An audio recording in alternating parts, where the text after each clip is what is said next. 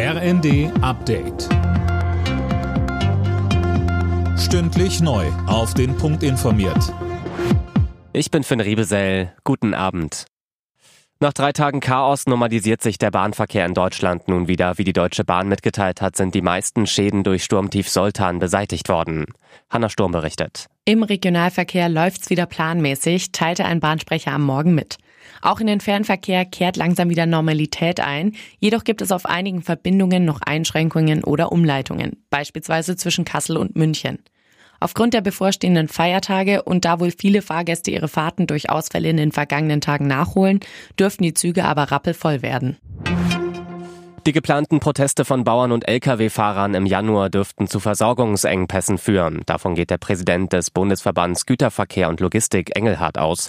In der Bild sagte er, beide Branchen hielten das Land am Laufen. Keine Landwirte und keine Lkw bedeuten keine Versorgung. Mit einer Schweigeminute hat Tschechien heute der Opfer des Amoklaufs an der Prager Karls-Universität gedacht. Tom Husse berichtet. Um 12 Uhr läuteten im ganzen Land die Kirchenglocken, die Flaggen an Regierungsgebäuden wurden auf Halbmast gesetzt. Vor der Universität wurden hunderte Kerzen aufgestellt. Der Schock sitzt nach wie vor tief. Ein 24-Jähriger hatte am Donnerstag 13 Menschen und sich selbst erschossen.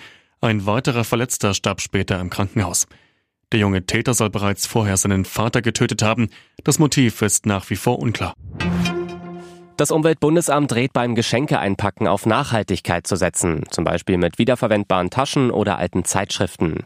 Wenn es doch neues Geschenkpapier sein soll, dann gern aus Recyclingpapier und nicht mit Aluminium oder Kunststoff beschichtet, so das Umweltbundesamt.